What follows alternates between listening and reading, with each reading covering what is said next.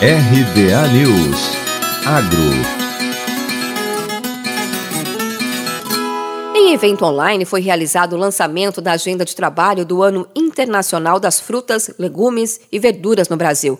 O evento foi promovido pela Organização das Nações Unidas para Alimentação e Agricultura, a FAO, em parceria com a Organização Pan-Americana da Saúde, o Ministério da Saúde e o Ministério da Agricultura, Pecuária e Abastecimento. O objetivo foi mobilizar os gestores públicos e profissionais envolvidos com a temática para reconhecer os desafios e oportunidades locais para ampliação do acesso e consumo de frutas, legumes e verduras. De acordo com dados da Organização Mundial da Saúde, o consumo diário ideal desses alimentos por pessoa é de 400 gramas.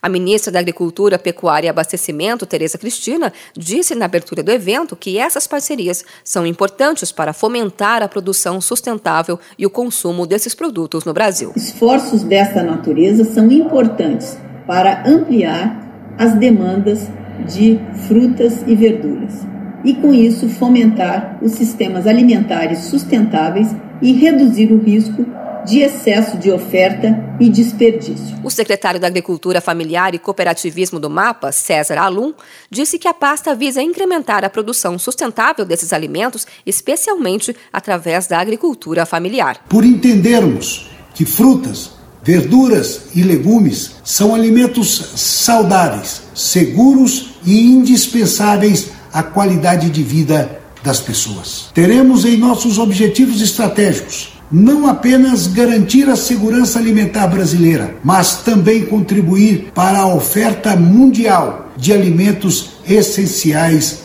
ao ser humano. As ações da Companhia Nacional de Abastecimento para contribuir com o incentivo da produção e do consumo de frutas, verduras e legumes foram apresentadas pelo diretor de Política Agrícola e Informações, Sérgio Dezem.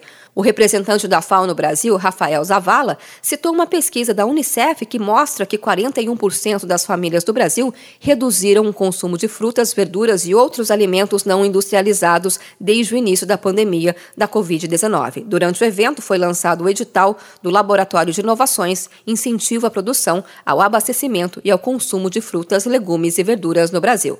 De Campinas, Luciane Iori.